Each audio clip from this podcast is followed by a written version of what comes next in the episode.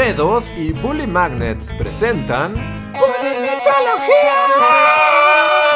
Las historias mitológicas nos han acompañado por miles de años. Amamos las gestas de dioses, monstruos y sobre todo héroes. Los héroes mitológicos nos fascinan desde que la humanidad tiene memoria. Las historias de grandes hombres y mujeres que se enfrentan a lo desconocido y lo terrible y salen victoriosos resultan inspiradoras en cualquier tiempo y lugar, pues nos recuerdan de nuestras propias luchas, debilidades y oportunidades para cambiar el mundo. No por nada tenemos ese gran gusto por los superhéroes y hoy precisamente quiero hablarles de uno de los más grandes héroes de la mitología, uno de los primeros y sin duda uno de los más populares. Superman. Batman. Gilgamesh. No, este es uno que viene de la Grecia antigua. Ah, entonces no es Gilgamesh. Me refiero a Hércules. Hércules es el héroe griego por excelencia. Es valiente, súper fuerte, inteligente,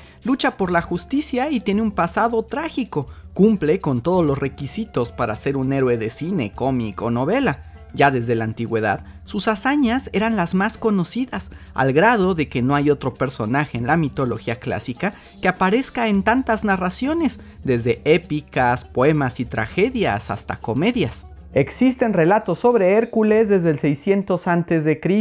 Para que se den idea de la antigüedad, imaginen que para cuando Homero escribió la Iliada y la Odisea, Hércules ya era un mito muy viejo. Hércules es un cuento bastante viejito para boomers griegos. Hércules era un fenómeno. Se le adoraba como héroe y como dios. Había templos y ciudades con su nombre. Bueno, era tan popular que incluso la gente de la Grecia clásica tenía la expresión por Hércules para expresar sorpresa. Si se te rompía una sandalia, por Hércules. Si los espartanos atacaban tu ciudad, por Hércules. Si la diosa Demeter secaba tus cosechas porque su hija acababa de ser secuestrada por Hades y ahora ocupaba el trono del inframundo. Eh, eso es increíblemente específico, pero por Hércules. Por cierto, el nombre griego de Hércules, y que es el que sería el más apropiado, es Heracles. Hércules es el nombre que le pusieron los romanos mucho tiempo después. Y aunque sabemos que Hércules era famoso desde el principio de la civilización mediterránea, lo cierto es que no tenemos registro claro de sus hazañas hasta como el 200 a.C., cuando varios estudiosos decidieron poner por escrito la historia de Hércules y así establecer un canon. En particular, debemos nuestro conocimiento de Hércules a los eruditos griegos Apolodoro y Diodoro. Los compendios mitológicos que escribieron estos dos son la base para lo que sabemos hoy de Hércules, pero lo cierto es que no son los únicos. Hay otros fragmentos por aquí y por allá que cuentan la vida y hazañas del héroe, por lo que no es extraño que haya diferentes versiones sobre las mismas historias. Algo así como universos alternativos y spin-off. Mm, sí, es una forma de verlo, aunque antes de continuar con esta historia es necesario aclarar quién era Hércules. En el canon más clásico, Hércules nació de la unión del dios Zeus y la mortal Alcmena, que era parte de la realeza de Tirinto y nieta del otro héroe Perseo, el que mató a la medusa. Por supuesto, Zeus engañó a Alcmena transformándose en su marido porque, bueno, ya saben, Zeus. De Alcmena nacieron dos niños, uno de su marido anfitrión y el otro de Zeus. Cuando la diosa Hera, esposa de Zeus, se enteró del nacimiento, se llenó de odio y celos por el niño, así que mandó dos serpientes para que lo asesinaran mientras dormía. Pero el pequeño Hércules mostró su fuerza divina y mató a las serpientes con sus propias manos. Para esta historia es muy importante el antagonismo de Hera, porque la diosa se convierte en la causa de todas las tragedias del héroe. Hércules creció sano y vigoroso y se dedicó a luchar contra tiranos y gigantes, con lo que se ganó el respeto de mortales y dioses por igual. Incluso se casó con Megara, la princesa de Tebas, y tuvo varios hijos. Su vida era plácida y feliz. Pero eso no duraría mucho tiempo. Incapaz de olvidar la afrenta que el hijo ilegítimo de Zeus representaba para su matrimonio, la vengativa Hera envió a Hércules un ataque de locura. Lleno de ira y confusión, Hércules asesinó brutalmente a su esposa y a sus hijos. Eh, sí, creo que la película de Disney omitió esa parte. El infanticidio baja las ventas. Cuando termina la locura, Hércules cae en la más absoluta desesperación, pues sus manos están manchadas por la sangre de los que más amaba. Viaja entonces al oráculo de Delfos en busca de perdón, y el oráculo le dice que la única manera de limpiar sus crímenes es ponerse al servicio de su primo, el rey de Argos Euristeo, y cumplir las labores que éste le imponga. Algunas fuentes nos dicen que si bien Euristeo daba las labores, en realidad estaban dirigidas a complacer a Hera. De hecho, la etimología más aceptada es que el nombre de Heracles significa por la gloria de Hera, y que antes del ataque de locura, el verdadero nombre de Heracles era Alcides. Y ahí tienen un dato interesante para su próxima reunión social. ¿Sabías que el verdadero nombre de Hércules era Alcides? Por favor, no me dirija la palabra. Ash, nunca funciona. Y esta es la parte más famosa del mito, los trabajos de Hércules, 12 labores casi imposibles que ponen a prueba al héroe y forman uno de los relatos de aventura más emocionantes de la mitología clásica. Los trabajos de Hércules pueden dividirse en tres categorías. Matar monstruos, capturar monstruos y misceláneas. Me gustan las misceláneas porque hay menos monstruos. Los primeros dos trabajos son los más recordados, matar al terrible león de Nemea y después a la Hidra, una serpiente de cabezas múltiples que se regeneran. De estos trabajos, Hércules obtiene sus mejores armas, la piel casi indestructible del león que usa como armadura y el veneno de la hidra con el que impregna sus flechas. Algunos expertos piensan que los monstruos son analogías para los reinos enemigos que enfrentaron los griegos durante su consolidación, así que el triunfo de Hércules es el triunfo del mundo helenístico. Los siguientes dos trabajos consisten en capturar criaturas legendarias y llevarlas a la presencia del rey Euristeo, la sierva dorada de Artemisa y el peligroso jabalí de Erimanto. Hasta aquí los trabajos ponen a prueba la fuerza de Hércules que parece no tener límites. Los siguientes dos son un poco diferentes. Los trabajos 5 y 6 son misceláneos y un tanto curiosos. Uno es limpiar los establos de Augías en un solo día, para lo que Hércules debe desviar un río. Eres un monstruo, Augías. ¡Qué establos más cochinos! Y el otro espantar a las aves del estínfalo, que eran aves mmm, malas. Algunas versiones dicen que solo eran aves normales, pero otras, para ponerle un poquito más de emoción, agregan que comían hombres y eran venenosas. El caso es que Hércules debe usar su ingenio y no su fuerza para cumplir esta tarea.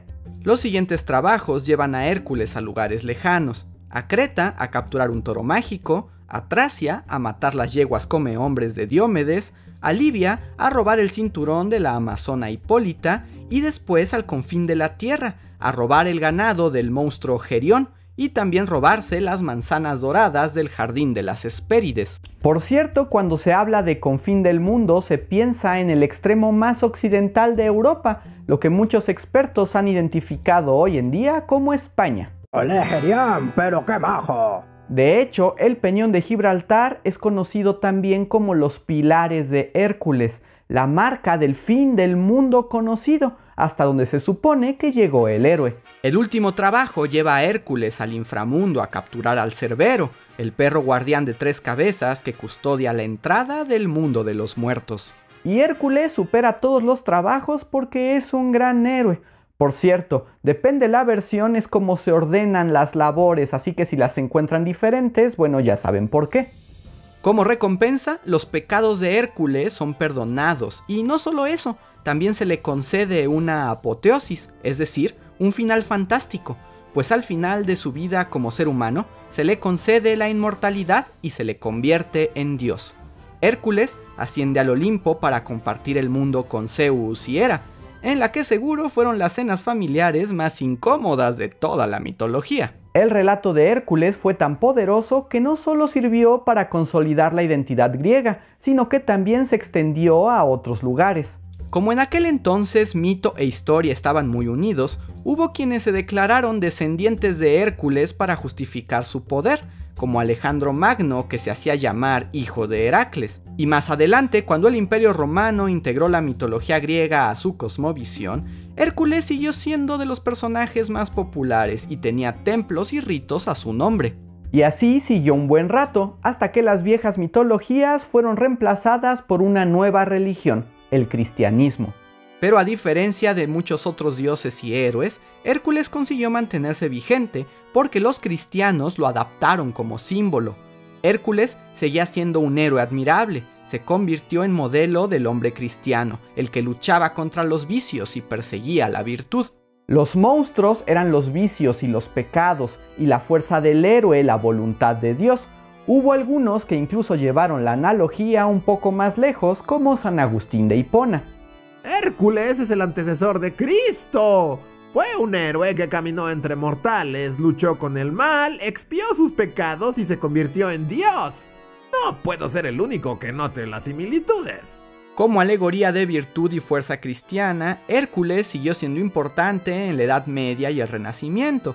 Tal vez ya no era adorado, pero continuó como un mito popular y un símbolo poderoso. Por ejemplo, Carlos I de España y V de Alemania supo aprovecharlo. Bajo la idea de que los trabajos de Hércules habían llevado al héroe hasta tierras españolas, Carlos I agregó la imagen de los pilares de Hércules a su escudo de armas, detalle que aún persiste hoy en el escudo español, y sumó a los pilares la frase latina plus ultra, que significa ir más allá. Hércules nos enseñó a superar nuestros límites e ir más allá de lo posible, así como hace mi imperio al ir más allá de lo conocido y tomar control de las tierras lejanas de América, justo como hubiera querido Hércules si le hubiera gustado el oro tanto como a nosotros. Y no solo era cosa de reyes, en la Revolución Francesa los jacobinos incluso construyeron una estatua gigante de Hércules aplastando a la tiranía. La libertad y la justicia son Hércules,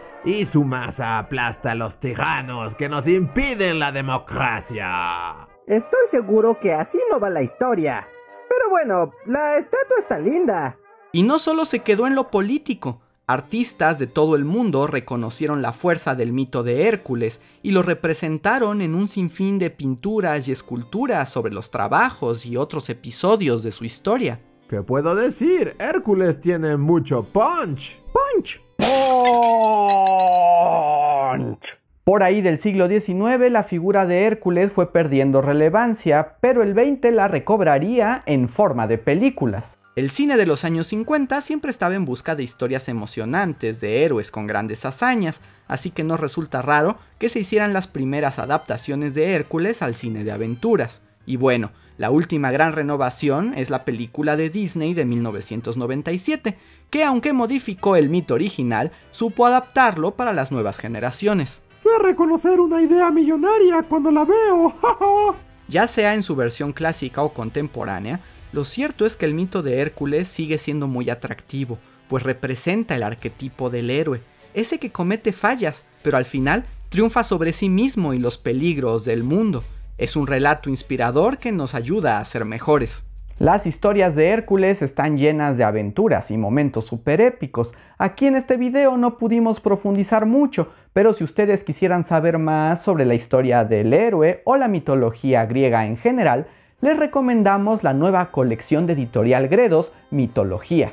Un gran recorrido por la mitología clásica, que a detalle cuenta la cosmogonía de dioses, semidioses y las hazañas de los grandes héroes. Estos libros vienen en versiones noveladas muy atractivas y fáciles de leer, que son totalmente fieles a los mitos originales. Así que si quieren saber más sobre mitología griega, esta es la mejor opción. Ya está disponible el primer tomo en tiendas departamentales de autoservicio y puestos de periódico de toda la República Mexicana.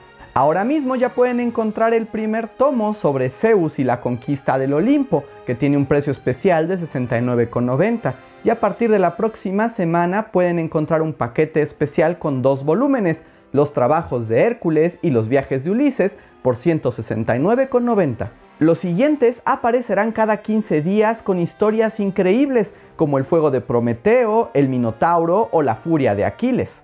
Así que si ya no pueden esperar para saber más de mitología, esta es una gran opción. Les dejamos un link con toda la información en la descripción de este video. ¿Qué les pareció esta historia? ¿Ustedes sabían del trasfondo histórico de Hércules? Cuéntenos en los comentarios. Si les gustó y aprendieron algo nuevo, no olviden darle like al video y sobre todo suscribirse. Y para quienes quieren dar un paso más allá, pueden apoyarnos a través del sistema de membresías de YouTube o nuestra página de Patreon, además de ganar algunas recompensas, así se aseguran de que este proyecto continúe. Muchas gracias a todos los amantes de la mitología. Yo soy Andrés Salva y nos vemos para la próxima. Queremos agradecer personalmente a los Patreons y miembros de Bully Fans Forever que más nos han apoyado este mes. Aldo López Valle, Andrea Sánchez, Areján, Enrique Alcántara, Itzel Torres, Jesús Eduardo Flores, Manuel F. Rebollo, Marjorie Pernia, Miriam Ramos Campos, Omar BJ, Yoshimi R., Rodolfo Cervantes, Raúl Sánchez Echeverría y Jorge Alberto Miranda Barrientos.